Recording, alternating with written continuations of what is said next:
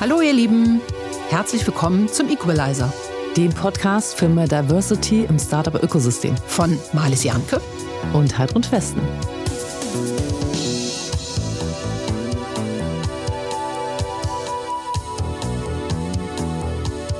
Wir freuen uns über unseren Kooperationspartner KfW Capital. Als einer der größten Wagniskapitalgeber in Europa investiert KfW Capital mit Unterstützung des Bundes in europäische Venture Capital Fonds. Diese finanzieren ihrerseits innovative Wachstumsunternehmen mit dem Ziel, die Finanzierungssituation von Startups zu verbessern.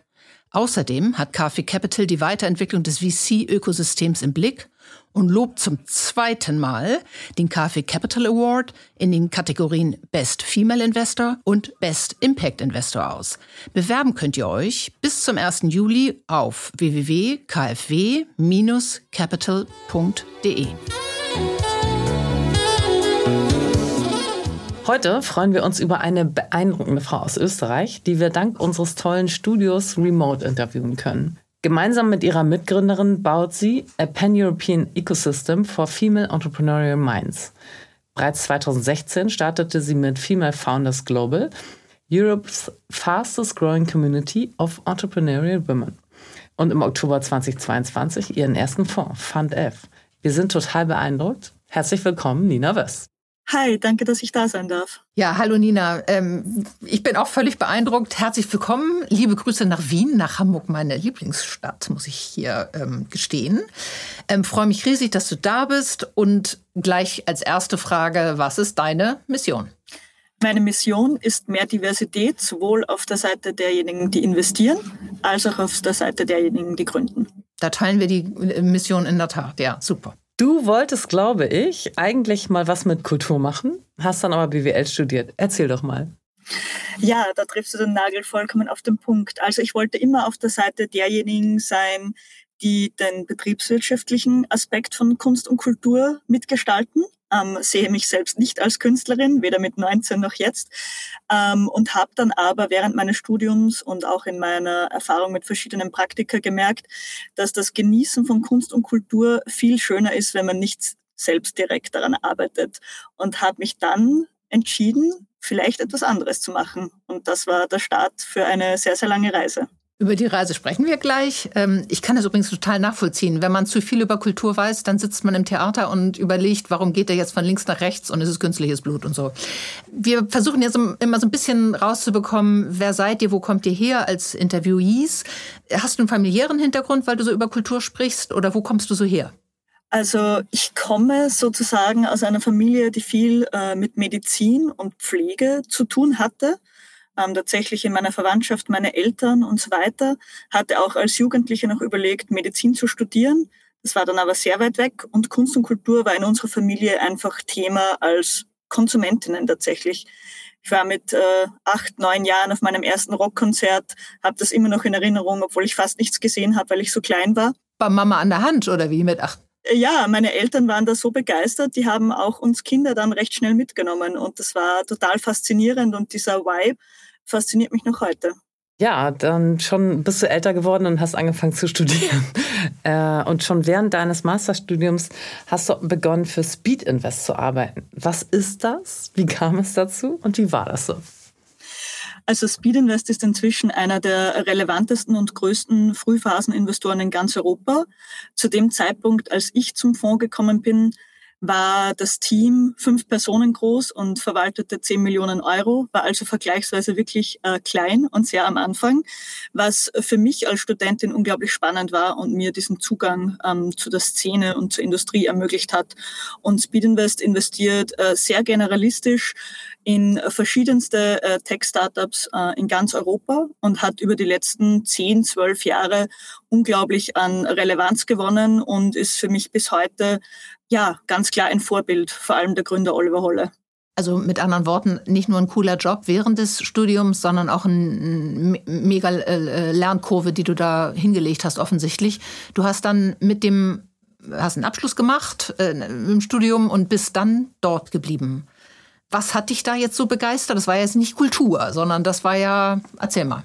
Also mich haben in Wirklichkeit zwei Dinge besonders begeistert. Das erste war tatsächlich das Team das den Fonds aufgebaut hat, was für mich unglaublich spannend war, weil diese Personen unglaublich unterschiedlich waren, sehr visionär, intelligent und gleichzeitig einfach gute, nette Menschen. Also ich habe mich dort sofort wohlgefühlt und habe gesehen, wie viel ich dort lernen kann. Und dann zum anderen natürlich der Arbeitsinhalt, also mit äh, Startups zu arbeiten und die Persönlichkeiten dahinter kennenzulernen, zu verstehen, wie Businessmodelle funktionieren. Das war etwas, wo ich durch die kleine Teamgröße total schnell reingewachsen bin und auch direkt mit den Gründerinnen und Gründern arbeiten konnte. Und das war so abwechslungsreich, spannend und aufregend, dass für mich relativ schnell klar war, dass das etwas ist, das mich äh, sehr begeistert und wo man auch wirklich langfristig ähm, begeistert bleibt tatsächlich. Toll. Ich bin ja total davon überzeugt, dass wir deutlich mehr Investorinnen brauchen, um auch mehr Geld in Richtung Gründerinnen zu schicken. Da sind wir uns einig, weiß ich. Du nix, das könnt ihr die Hörerin jetzt nicht sehen. Und was ich ja immer so spannend finde, ist, wenn man sich heutzutage so ähm, Stellenausschreibungen von VCs anguckt, was man da alles können soll und muss. Ähm, Bullshit, wenn man sich jetzt deine Karriere anguckt, du hast halt direkt nach dem Studium da angefangen, du konntest vorher gar nichts zum Thema Startups und Investment und bist jetzt trotzdem da, wo du stehst. Und zwar hast du eben nicht nur bei Speed Invest echt tolle Aufbauarbeit geleistet, soweit ich weiß, sondern du hast auch mit deiner Co-Founderin Lisa Marie Fassel Female Founders parallel zu deinem Job bei Speed Invest gegründet. Äh, und wie klasse das ist, durfte ich letzten Sommer bei eurer tollen Konferenz an einem wundervollen Wiener Sommertag erleben. Ähm, erzähl uns doch mal ein bisschen mehr zu den Female Founders. Also Female Founders haben meine Mitgründerin und ich aus der Notwendigkeit gegründet, ähm, einen Platz zu schaffen für, ich sage jetzt mal tatsächlich, Menschen wie uns. Was heißt das in diesem Fall? Wir waren damals Mitte 20, äh, waren in unseren ersten Vollzeitjobs und wollten uns vernetzen. Und das eben vor allem zum Thema Venture Capital, Startups und Technologie. Und da gab es natürlich in verschiedenen Städten Meetups äh, zu unterschiedlichen Themen, aber eben wenig Möglichkeiten, sich auch mit Frauen auszutauschen, die vielleicht schon ein, zwei Schritte weiter waren als wir, ähm, eigentlich auch Role Models kennenzulernen und wiederum auch selbst die Dinge weiterzugeben, die wir damals schon wussten.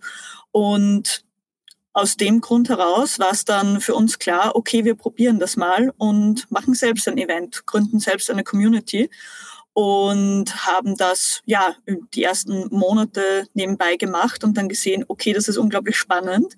Wir ähm, lernen viele Leute kennen, viele Leute kommen zu den Veranstaltungen. Wir machen das weiter und äh, professionalisieren das Schritt für Schritt. Sortiert das nochmal ein bisschen zeitlich ein. Wann, wann habt ihr das gestartet? Im April 2016. 2016, okay. Ihr seid da ja fast Vorreiter eines Trends, kann man ja fast sagen. Also auf jeden Fall, ähm, erstmal seid ihr natürlich mit einem super Thema unterwegs, weil hier mit dem Equalizer sind wir irgendwie auch mit dem Thema unterwegs. Ich finde, die große Frage, die sich stellt, ist, wie stehst du zum Thema Risiko? Jetzt warst du von Speed Invest ja wahrscheinlich schon ähm, Kalkulation und Risiko gewohnt, aber was macht das, wenn man selber in sowas reingeht? Also ich kann schon ganz ehrlich sagen, es fühlt sich nochmal ganz anders an und ich kann auch für mich sagen, ich habe es auch immer wieder unterschätzt und das war aber auch gut. Also was meine ich damit? Ich habe ähm, einen gewissen Grundoptimismus, den man, denke ich, auch braucht, wenn man etwas gründet. Das ist eigentlich egal was, meiner Meinung nach. Und es ist wichtig, vorbereitet zu sein, die Rahmenbedingungen zu verstehen, die Industrie zu verstehen, aber auch nicht jede Kleinigkeit zu zerdenken und einfach mal zu probieren. Das heißt natürlich, vor allem wenn es dann ums Investieren geht, es gibt einfach rechtliche Themen, die man kennen muss. Man muss natürlich auch finanzielles Risiko verstehen und man kann nicht einfach so Geld verlieren, mir nix, dir nix. Aber es ist äh, schon so, dass viele Dinge, wenn man sie dann tatsächlich macht, viel weniger ähm, furchteinflößend sind, als sie von außen ausschauen. Und was man aber schon auch merkt, es dauert alles immer viel länger als gedacht und es kommen praktisch immer Dinge, mit denen man nicht gerechnet hat, egal wie gut man sich informiert. Aber vor allem, wenn man eine äh, wenn man ein gutes Gründungsteam hat, also ich würde das auf gar keinen Fall allein machen, kann ich ganz ehrlich sagen, aber mit meiner Gründungspartnerin habe ich ein ja wirklich ein, ein Lebensmatch äh, gefunden, würde ich sagen. Und das haben wir jetzt über die letzten sieben Jahre auch gesehen in diversen Höhen und Tiefen. Und zu zweit äh, lebt sich's äh, einfach viel, viel leichter als Gründerin und Investorin. Und das war für mich ein Gamechanger.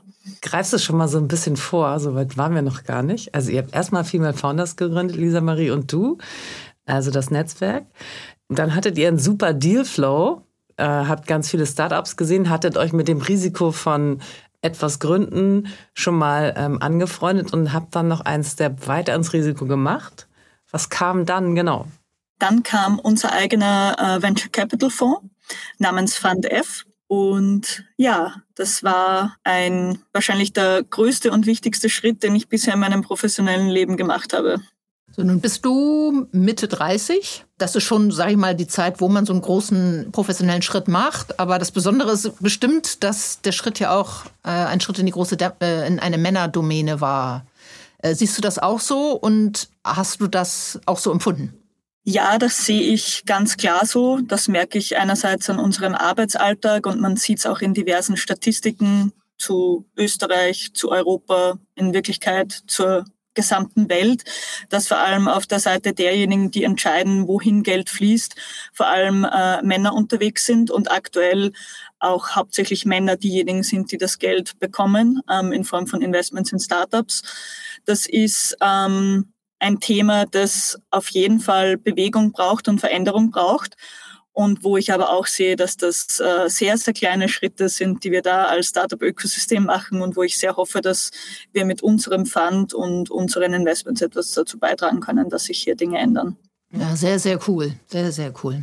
Also ich finde so gefühlt, also da sind wir ja beide treffen uns ja öfter mal auf solchen Events und ich finde so in den letzten drei, vier Jahren ist da wirklich eine tolle kleine Crew zusammengekommen, die schon für die Anzahl der Menschen, die dabei sind, echt richtig was auf die Straße bringt. Und das, ich finde, so langsam merkt man es auch. Nicht zuletzt durch euch. Im Oktober 22 hattet ihr dann euer First Closing. Darf ich die Zahl nennen? Ja. 12 Millionen. Das ist überhaupt nicht schlecht für einen First-Time-Fund. Wie habt ihr das geschafft und warum ist der erste Fonds so schwer zu raisen? In Klammern erst recht als Frau. Also wie haben wir das geschafft? Also zum einen tatsächlich jahrelange Netzwerkarbeit von meiner Mitgründerin Lisa Marie und mir. Dann der Erfolg von Female Founders war einer der, der Faktoren, die auch Fund F ermöglicht hat. Und äh, zum anderen einen wirklich äh, starken Pitch für den Fund selbst zu machen. Also das Konzept, warum wir das machen, warum wir die Richtigen sind und warum das notwendig ist. Ja, das war schwer. Ich denke, es ist insgesamt ohnehin nie für irgendjemanden einfach, einen Fund zu raisen. Aber ja, es ist als Frau definitiv nochmal, ich würde sagen, extra schwer. Und beim ersten Mal, warum ist der First-Time-Fund so schwer? Der First-Time-Fund ist deswegen so schwer, weil es ähm, Investoren und Investorinnen gibt, die aus Prinzip nicht in einem First-Time-Fund investieren weil wir als Team und als Marke noch keinen Track Record vorweisen können. Das heißt, keine vorhergehenden Investments als Team und als Marke. Mal Punkt eins. Dann zum Zweiten ist es auch die Frage, ähm, wie sehr, also wie schnell kann man einen äh, Fonds etablieren, eine Marke etablieren und eben vor allem Dealflow generieren, den du vorher auch angesprochen hast. Ähm, hier haben wir natürlich mit äh, unserer vorherigen Arbeit äh, starke Argumente gehabt und äh, ja, sind jetzt gerade dabei zu zeigen, dass wir das auch tatsächlich in die Tat umsetzen können. Toll. Cool. Ich will noch mal ganz kurz Dealflow erklären für die, die es vielleicht noch nicht kennen. Dealflow heißt äh, im Prinzip die Zahl oder die, die Startups, die man so sieht, also was in der Pipeline ist, äh, die man sieht. Das ist wichtig, einerseits von der Quantität und andererseits von der Qualität her, ähm, um dann eben auch später gute Investments machen zu können. Und einen Punkt möchte ich gerne noch hervorheben. Du hast gesagt, es ist wichtig, dass man ein starkes, einen starken Pitch hat. Ich übersetze auch das mal.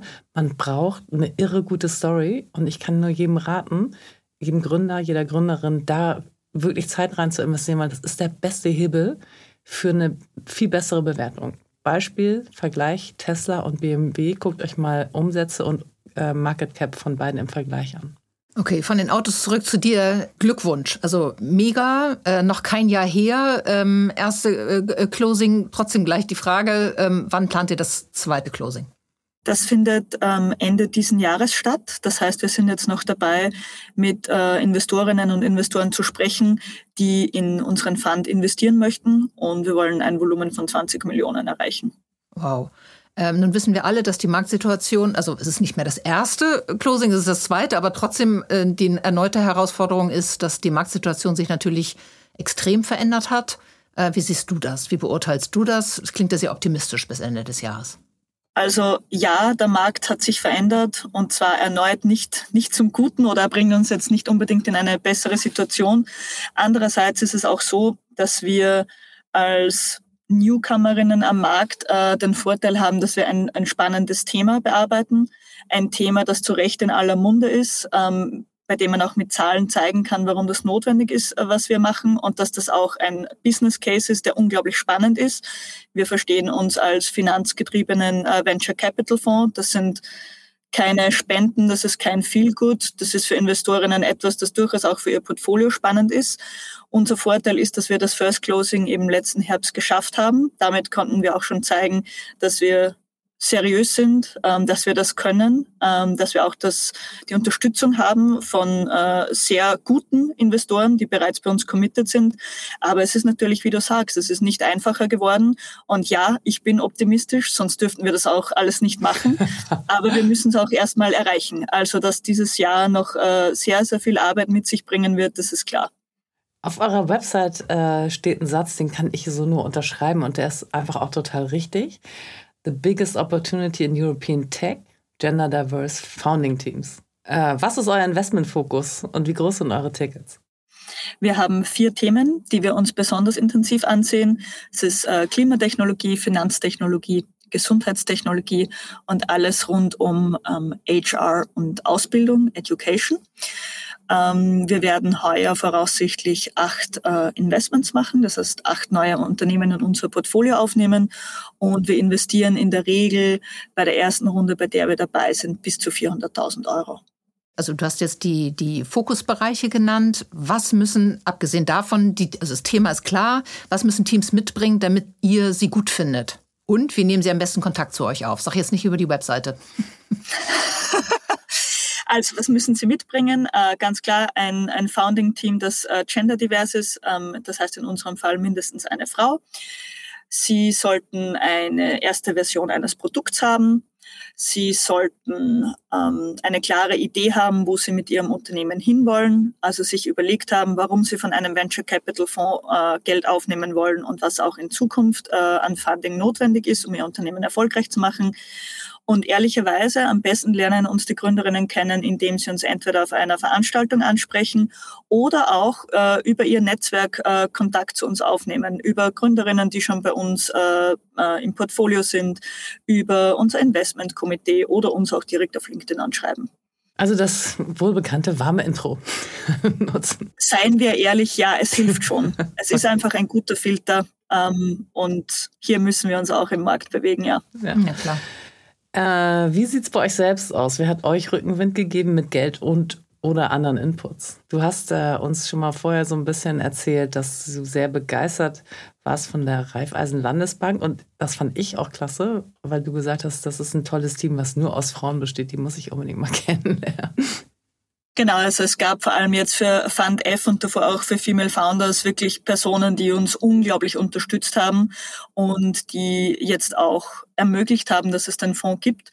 Das ist zum einen Hansi Hansmann, ein äh, Super Angel ähm, aus Österreich, der wirklich in, ich würde sagen, jedes relevante Startup in Österreich investiert hat und inzwischen auch in ganz Europa investiert, der uns tagtäglich unterstützt und, und auch in den Fonds sehr früh investiert hat, was ein tolles Signal für den Markt war. Das ist zum anderen Oliver Holle, ich habe ihn schon genannt, ist der Gründer von Speed Invest, der einfach äh, uns viele Türen geöffnet hat und auch ein Sparing-Partner ist, den ich wirklich nicht missen möchte.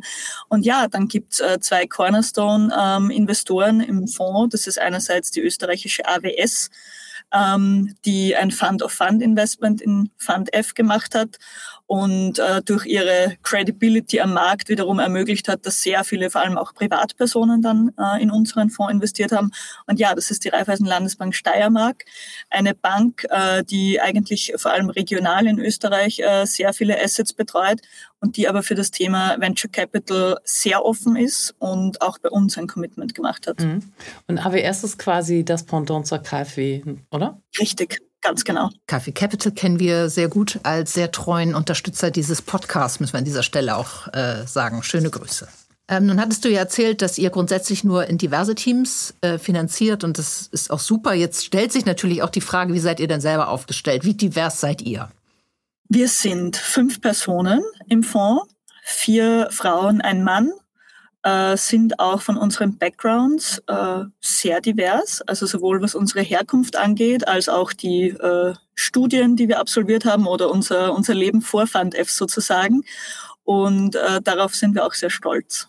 Welche Erfahrungen hast du als Frau beim Fundraising bzw. bei der Angel-Akquise bisher gemacht? Und wie erlebst du die Entwicklung der Szene in den letzten Jahren? Also auch gerade mit Männern gemacht, sage ich jetzt vielleicht mal dazu. Ja, was soll ich sagen? Die Wahrheit. Ja, wir haben schon gehört, Oliver Holler und der Hansi, von dem ich schon viel gehört habe, möchte ich auch mal kennenlernen. Waren super. Aber vielleicht gab es da auch noch andere Beispiele. Also es gibt auf jeden Fall immer gute und schlechte Beispiele. Ähm, und vor allem im Fundraising haben wir natürlich teilweise haarsträubende äh, Begegnungen gemacht und auch äh, haarsträubende Erfahrungen gemacht. Was meine ich damit? Dabei geht es vor allem um die Zuschreibung oder eben Nicht-Zuschreibung von Kompetenz. Wie gesagt, meine Mitgründerin und ich sind beide inzwischen seit mehr als zehn Jahren in der äh, Startup- und Investment-Community aktiv. Wir wurden dennoch äh, von potenziellen Investorinnen gefragt, ob wir uns das überhaupt zutrauen, selbst einen Fonds zu managen. Und da habt ihr gesagt, nö, aber wir wollen es mal versuchen. genau. Und es ist ja natürlich total okay, vor allem bei einem Investment äh, dieser Kategorie auch diese, das Managerinnen-Team äh, ganz genau zu prüfen. Also das sollen die Menschen auch machen. Und es gibt auch immer gute Gründe, nicht zu investieren. Aber die Gespräche waren teilweise dann doch so, dass sie einen sprachlos zurückgelassen haben. Aber das hören wir ganz oft, ne? Ach so, du machst da so ein AI-Startup, weißt du denn, was das ist? Nö. Also irre. genau. Irre. Das ist ja eigentlich vielleicht für eine viel größere Selbstoffenbarung als alles andere. Das stimmt. Ich darf heute weitermachen mit unserer Midroll. Da müssen wir erklären. Die Midroll ähm, haben wir eingeführt, weil wir auch gerne Frauen immer vorstellen, die einen Podcast hosten. Das machen wir heute aber nicht, sondern wir bleiben in Österreich mit dieser Midroll und möchten das dortige Network vorstellen, Leaders in Heels. Die Gründerin Vader Müller ist mit der neuen Eventreihe Leaders in Heels oder baut mit dieser Eventreihe Leaders in Heels eine Plattform auf und bietet jungen Frauen eine Austauschmöglichkeit und will zum Gründen animieren. Zweimal pro Jahr finden dazu Startup Summits in Wien statt. Ich war im letzten Jahr eingeladen, habe dort tolle Frauen aus dem dortigen Ökosystem kennengelernt. In der Pitch Night in diesem Mai saß übrigens Speed Invest und ja auch einer aus deinem Team, Nina in der Jury. Guck doch mal auf die Webseite, spannendes Netzwerk, leaders-in-heels.com. Ende der Midroll. Gründerin wird oft unterstellt, sie wären risikoscheuer und nicht bold genug. Wie siehst du das? Also ich habe die Frage schon so oft beantwortet, aber jetzt mal deine Meinung. Was ist der Unterschied, meinst du? Sind Frauen wirklich risikoscheuer als Männer? Nein, das denke ich nicht. Aber was wir schon sehen, ist, dass äh, viele Frauen, die bei Female Founders schon in den verschiedenen Programmen gepitcht haben oder auch jetzt äh, bei Fund F andocken, ähm, konservativer pitchen, was ihre Finanzzahlen angeht und auch was die, die zukünftige Vision des Unternehmens angeht. Und da gibt es jetzt natürlich verschiedene Gründe, die wir uns auch selbst schon überlegt haben, beziehungsweise auch in den dazugehörigen Studien. Ich denke, dass es zum einen wirklich sehr stark mit Sozialisierung zusammenhängt, einfach mal die, die Downside Protection zu haben oder sozusagen den realistischen Case zuerst zu präsentieren, anstatt äh, mit dem Bold Case reinzugehen und danach auch zu zeigen, hey, es könnte auch so funktionieren. Und zum anderen ist es aber auch so, dass ja tatsächlich Investorinnen und Investoren ähm, Frauen andere Fragen stellen als Männern. Und zwar immer eher so gerichtet, dass man eben die Downside Protection macht. Also zuerst mal abklärt, na gut, was kann man nach unten absichern, anstatt die nach vorne gerichteten Fragen zu stellen. Und ich glaube, da müssen wir uns alle an der Nase nehmen, ähm, da äh, besser zu werden, auch die richtigen Fragen zu stellen und auch die Gründungsteams ja, fair ist wahrscheinlich sowieso ein schwieriger Begriff, aber ja, fairer zu beurteilen oder zu vergleichen. Mhm. Also ich erwische mich persönlich dabei, dass ich tatsächlich, wenn ich so die, diese coolen, stellar männlichen Gründungsteams an, die sich auf die Bühne stellen und da so ein auf UU machen, dass ich da schon denke, so, ja, Jungs, okay, ich sehe euch schon in eurem gelben Porsche mit Volker Roche gegen die Wand fahren in zwei Jahren. Ähm, also, das ist mein Bias, sticht zu. Ähm, und dass ich bei Frauen automatisch auch schon denke, so ja, okay, das ist jetzt das konservative Szenario und das Upside-Potential schon für mich sehe. Wie ist das bei dir?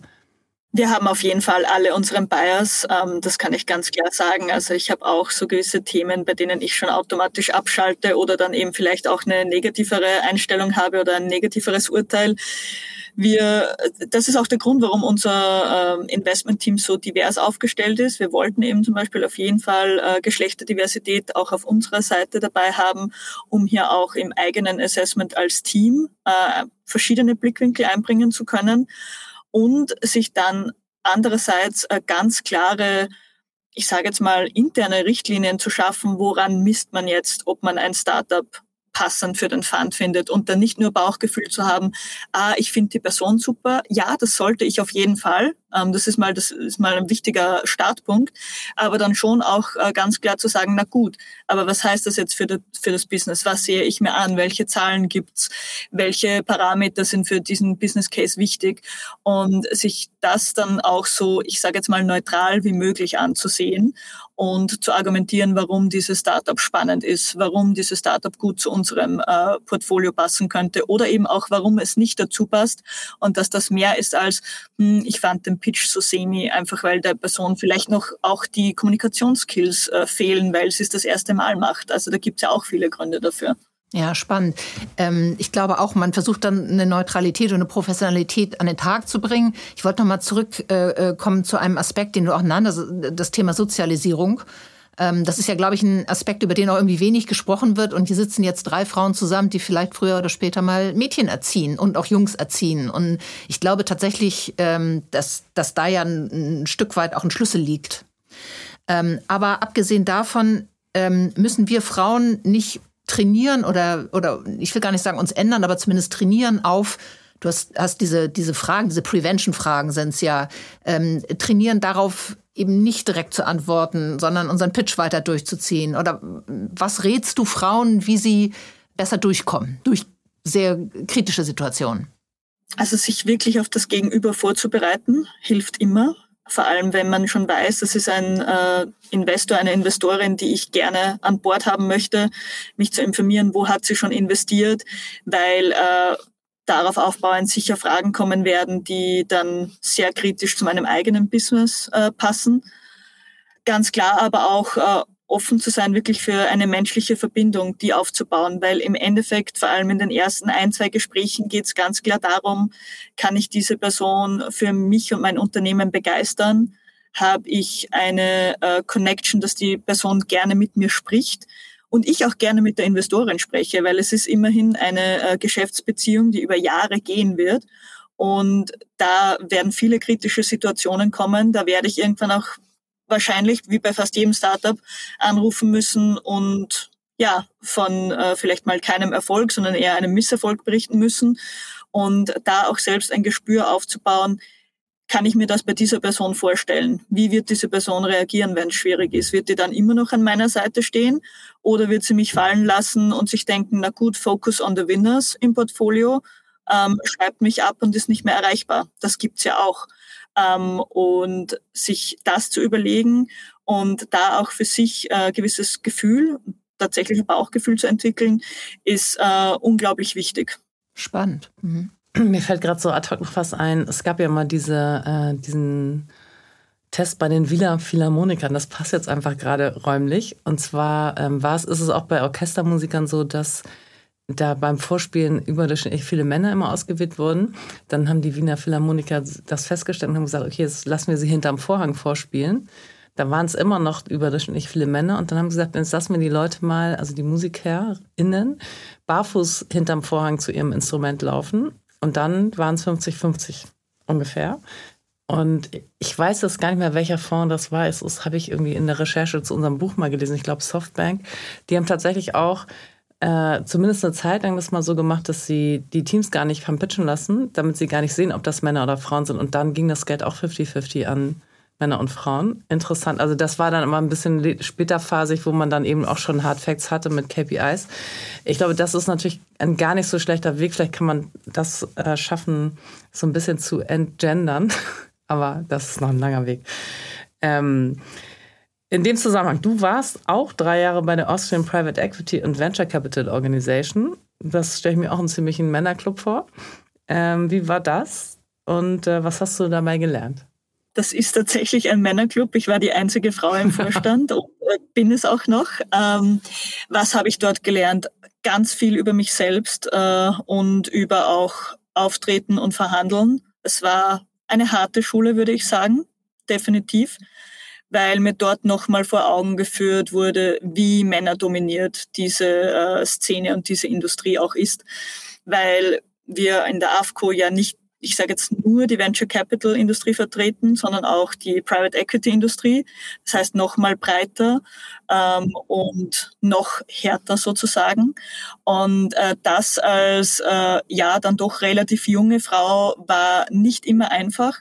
Ich kann aber auch zum Positiven sagen, es hat der Organisation unglaublich gut getan, weil es war so ungewöhnlich, ähm, dass ich diese Position übernehmen durfte, dass es uns auch an Aufmerksamkeit ähm, extrem gepusht hat und wir dadurch auch äh, ja neue spannende Mitglieder ähm, anwerben konnten. Ich äh, super äh, Pressetermine hatte und auch politisch ähm, wirklich spannende Dinge erleben durfte. Aber das Commitment war zeitlich und mental wirklich nicht ohne. Hm.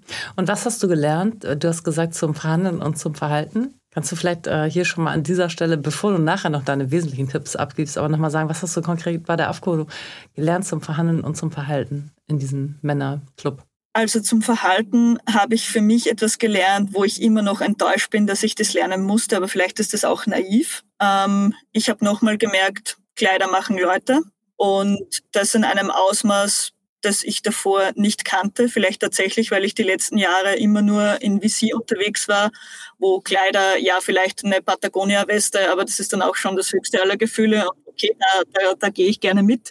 Also das war schon nochmal so, okay. Also das heißt, du musstest, wie musstest du dich kleiden? Was, was war das Learning konkret? Ich sage jetzt mal konservativer und konventioneller. Um ernst genommen zu werden? Genau, um ernst genommen zu werden. Ähm, und dann zum anderen tatsächlich auch ja äh, politisch-taktisches Vorgehen, was einfach spannend ist, das zu lernen. Mit wem spricht man wann, wen informiere ich wann, worüber, wo bringe ich mich ein, wo versuche ich mich einzubringen. Ähm, das war äh, tatsächlich unglaublich interessant und ist auch etwas, was mir jetzt noch äh, hilft oder auch in Zukunft helfen wird, aber wo ich auch gemerkt habe, vor allem auf politischer Seite, dass das etwas ist, das jetzt meiner Persönlichkeit nicht wirklich entspricht und wo ich mich lieber anderweitig engagiere obwohl ich politische Arbeit für unglaublich wichtig halte. Aber da gibt es Personen, die können das viel besser als ich. Das ist ja lustig, das durfte ich letztes Jahr auch nochmal so ein bisschen erfahren. Das teile ich total. Ich finde das auch mega spannend. Ich meine, du hast ja jetzt erzählt, du warst ja praktisch das Zugpferd, weil du ähm, ähm, von der Presse interviewt wurdest. Erste Frage, wurde das gewertschätzt? Ja, also ich wurde auch gewählt von diesem Vorstand äh, zur Vor äh, Vorsitzenden. Das heißt, ähm, ja. Ja, toll. Ja, das freut mich, weil dann, glaube ich, ist es ein steiniger Weg, aber ein, ein toller Weg und äh, eine, eine tolle Lernkurve, die man ja auch wieder anderweitig einsetzen kann. Eine Frage, die Frauen immer gestellt wird, ist die, äh, also Gründerinnen von Investoren, immer die Frage nach der Familie. Jetzt bist du 35 und so weiter. Ich weiß, hast du noch keine? Die wird Gründern nie gestellt. Was waren diesbezüglich deine Highlights? Ich kann auf jeden Fall sagen, dass uns natürlich auch im Fundraising die Frage gestellt wurde, sowohl mir als auch meiner Mitgründerin, äh, was unsere Pläne äh, mit Familie und Co. sind was ich ja echt als, also ich habe das überraschend gefunden, dass die Frage kam, weil das im Endeffekt äh, äh, an uns liegt, wie wir das managen, abgesehen davon, dass es äh, verboten ist ähm, und es auch ganz klar geregelt ist, dass auch in den Verträgen des Fonds, ob und wie wir ähm, vom Fonds weg sein können oder eben auch nicht. Da geht es ja nicht nur darum, ob man sich entscheidet, Kinder zu haben. Man könnte ja auch äh, ein, äh, eine Person haben, die man pflegt. Oder ein Kitesurfing-Unfall. Genau, also es gibt ja verschiedenste Gründe, warum man vielleicht mal weniger arbeitet, anders arbeitet oder auch nicht arbeitet. Das ist alles ganz klar geregelt wir wurden das definitiv gefragt. Wie gesagt, ich finde das äh, nicht gut, äh, wie das gemacht wurde und äh, dass es gemacht wurde. Ähm, und bei Gründerinnen detto. Also wir sehen unglaublich viele Frauen, die das, äh, die das managen, die das gut hinkriegen. Und im Endeffekt, wenn ich einer Person zutraue, ein Unternehmen aufzubauen, dann traue ich ihr auch zu, äh, ihr persönliches Leben zu managen. Aber hast du das übergriffig äh, gefunden? Also man kann die Frage ja ganz ruhig beantworten mit was auch immer, weil du hast ja völlig korrekt gesagt, es ist doch alles geregelt. Und 2023 ähm, finde ich das ehrlich gesagt gar nicht mehr schlimm, weil das kann man ja ganz cool einmal äh, beantworten. Trotzdem ist die Frage doch scheiße, wenn sie nur Frauen gestellt wird. Sorry, das ist doch nach wie vor total zu kritisieren. Auch 2023, oder wie siehst du das? Total. Also wir haben die Frage auch beantwortet und ich denke auch relativ äh, cool und da jetzt irgendwie verbrannte Erde zu hinterlassen. Aber nachdem ich schon bei anderen Funds im Fundraising dabei war, wie zum Beispiel bei Speed Invest, weiß ich, dass in den Gesprächen, wo ich dabei war, dort nie einer der männlichen GPs gefragt wurde, ob er Kinder hat und wie er das managt. Und das ist einfach, ja, es ist eine Doppelmoral am Ende des Tages. Wenn mich jemand fragt, auch aus einem zwischenmenschlichen Interesse, um mit mir zu connecten, ja, fein. Ich denke, dann kann man auch 15 andere Themen finden, mit denen man schneller mit mir connecten kann, vor allem wenn man mich noch nicht gut kennt. Aber meinem Empfinden nach äh, wurde die Frage vor allem deswegen gestellt, um einschätzen zu können, ob wir denn auf unseren Fonds fokussiert sind und in absehbarer Zeit nicht ausfallen. Ähm, unter Anführungszeichen.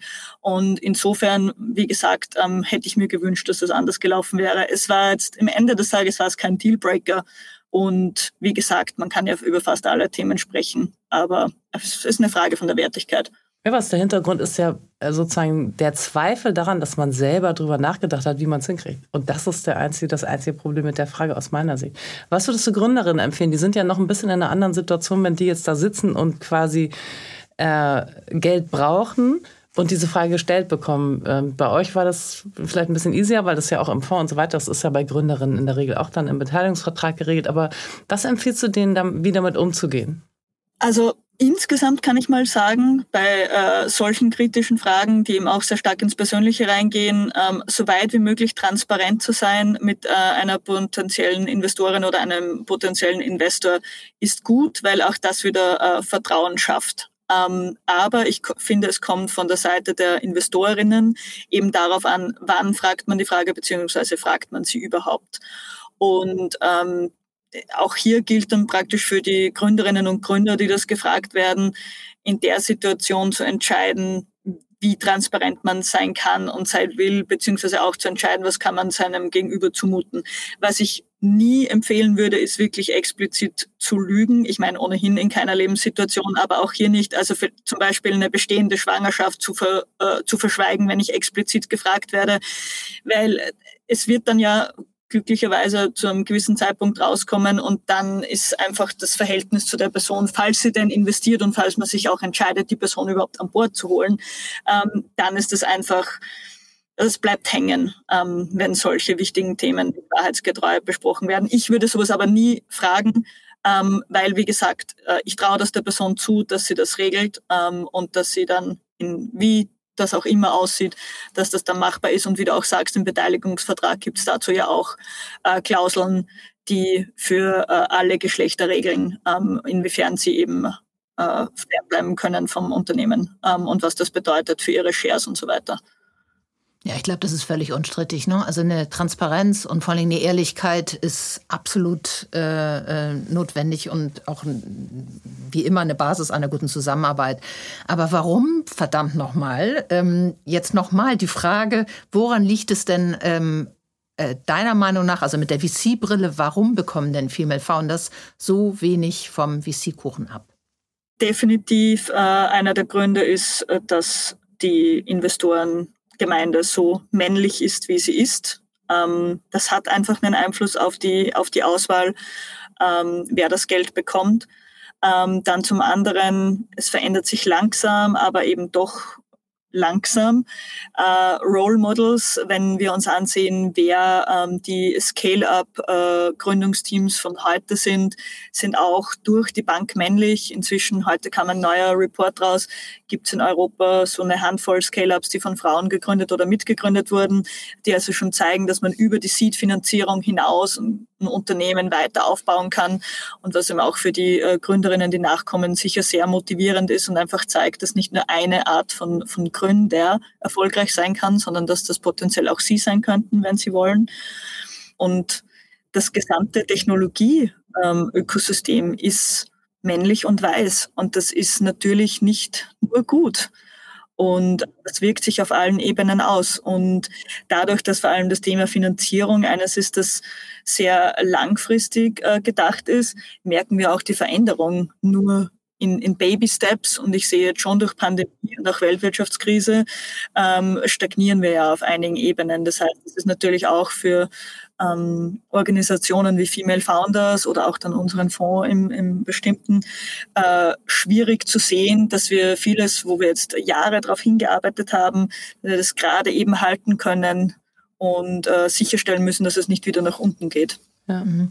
Also beim Thema Role Models arbeiten wir ja hier daran. Darum laden wir auch immer Frauen ein. Und ich glaube, also ich fand das völlig korrekt, was du da aufgezählt hast. Ich glaube, einen Aspekt gibt es noch, und das, auch das ist ja erforscht, äh, die mediale Präsenz. Also dass es leider so ist, dass in den Medien tendenziell eher über die Männer berichtet wird. Und auch da, glaube ich, äh, ähm, muss man noch dran drehen. Aber erstmal soweit, vielen Dank. Ja, bin ich voll bei dir. Es gibt einen Bereich, in dem es ein bisschen besser aussieht. Ich war gerade in Brüssel beim Impact Shakers Startup Summit und total begeistert, also wirklich auch geflasht, ähm, dass sowohl auf den Bühnen als auch im Publikum mehr Frauen als Männer waren. Und es war eine Startup-Konferenz. Und zwar auch bei den VCs, also auf der Kapitalgeberseite, und zwar auch Impact VCs, aber mit knallharten äh, Financial KPI-Erwartungen. Ähm, das lag sicher unter anderem am Thema Impact. Da gibt es ja auch mehr Startup-Gründer. Ich glaube, 30 Prozent aller Impact-Startup-Gründer sind Frauen wenn es bei den normalen Startup-Gründern nur 20 Prozent sind. Aber immer noch investieren zu wenige Frauen in Startups. Wie können wir das ändern? Jetzt mal Frage an die Spezialistin. Also ähm, ganz klar ähm, Frauen, die die Ressourcen ähm, haben, zu motivieren, ähm, sich dieses Thema genauer anzusehen. Natürlich muss man sich äh, damit auseinandersetzen, sich damit beschäftigen. Ähm, es ist eine äh, Assetklasse, die riskant ist, das muss man dazu sagen, die weniger äh, liquide ist, als eben zum Beispiel an der Börse ähm, äh, Titel zu halten, aber die eben auch unglaublich spannend ist, weil man sich mit äh, Menschen und Themen beschäftigt, die unsere Zukunft bestimmen werden und weil man durch ein Investment tatsächlich direkt dazu beitragen kann, wer an welchen Themen arbeitet und wie schnell diese Teams erfolgreich sein können.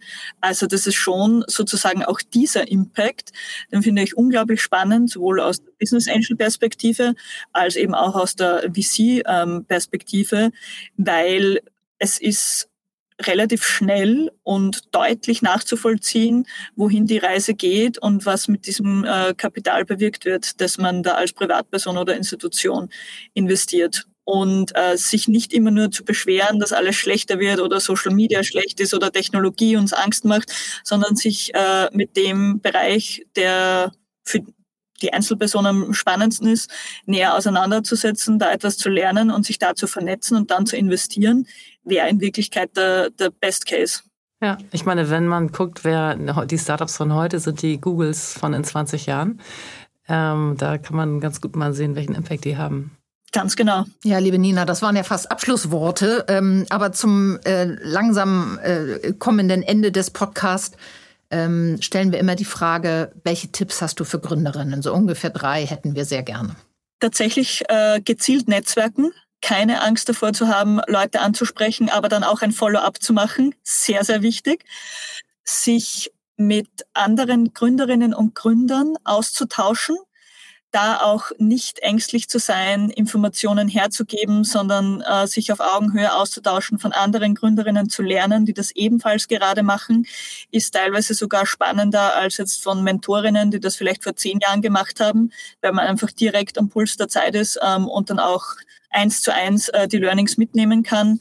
Und das Dritte wäre für mich tatsächlich einfach machen. Ähm, es ist weniger komplex, ähm, als es im ersten Moment oft aussieht. Und man kann sehr, sehr viel bewirken. Das sagen alle bisher. Einfach machen ist, glaube ich, das 100 Prozent, der 100 Prozent Tipp. Der jetzt nicht immer bei den Tipps fiel, aber von jedem Gespräch. Äh, Nochmal zurück zu euch zum Abschluss. Fund F ist ja noch kein Jahr alt. Ähm, was sind eure Ziele für 2023 und wie geht es danach weiter? In a nutshell. Also unsere Ziele, ähm, zum einen unser Second Closing zu machen, das heißt, äh, dieses äh, weitere Geld aufzustellen, um einen 20 Millionen Fonds zu haben, mit dem wir unser, äh, unsere Investmenthypothese äh, wirklich voll und ganz äh, ausleben können. Zum anderen die Investments zu machen, die spannendsten Gründerinnen in den Bereichen, die ich beschrieben habe, zu finden und ja, darüber hinaus ähm, weitere Fonds aufzulegen und mit äh, spannenden und auch netten und tollen Co-Investoren und Co-Investorinnen die Startups äh, hoffentlich äh, erfolgreich zu machen beziehungsweise beizutragen, ähm, sie zum Erfolg zu führen. Kannst du schon irgendwie einzelne Startups nennen, die, wir, die ihr schon investiert habt? Ja, also wir haben jetzt drei Portfoliounternehmen. Ähm, eines davon haben wir heute veröffentlicht. Ähm, das heißt Firmify ist eine Runde, die von äh, Clementum Capital angeführt wurde. Uh, liebe Grüße. ja, auch von meiner Seite. Ähm, ist ein österreichisches Startup ähm, aus dem äh, groben Bereich Klimatechnologie, würde ich jetzt sagen, die ähm, an einem äh, Verfahren arbeiten, Casein vegan herzustellen.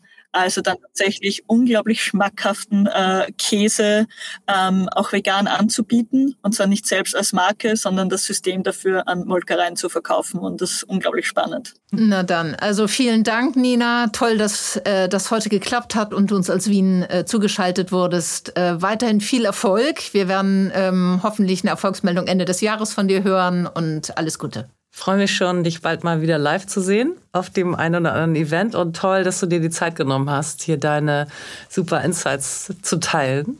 Danke euch. Auch in den nächsten Folgen sprechen wir mit spannenden und inspirierenden Menschen, Female Founders und InvestorInnen, denen Diversity am Herzen liegt. Stay tuned.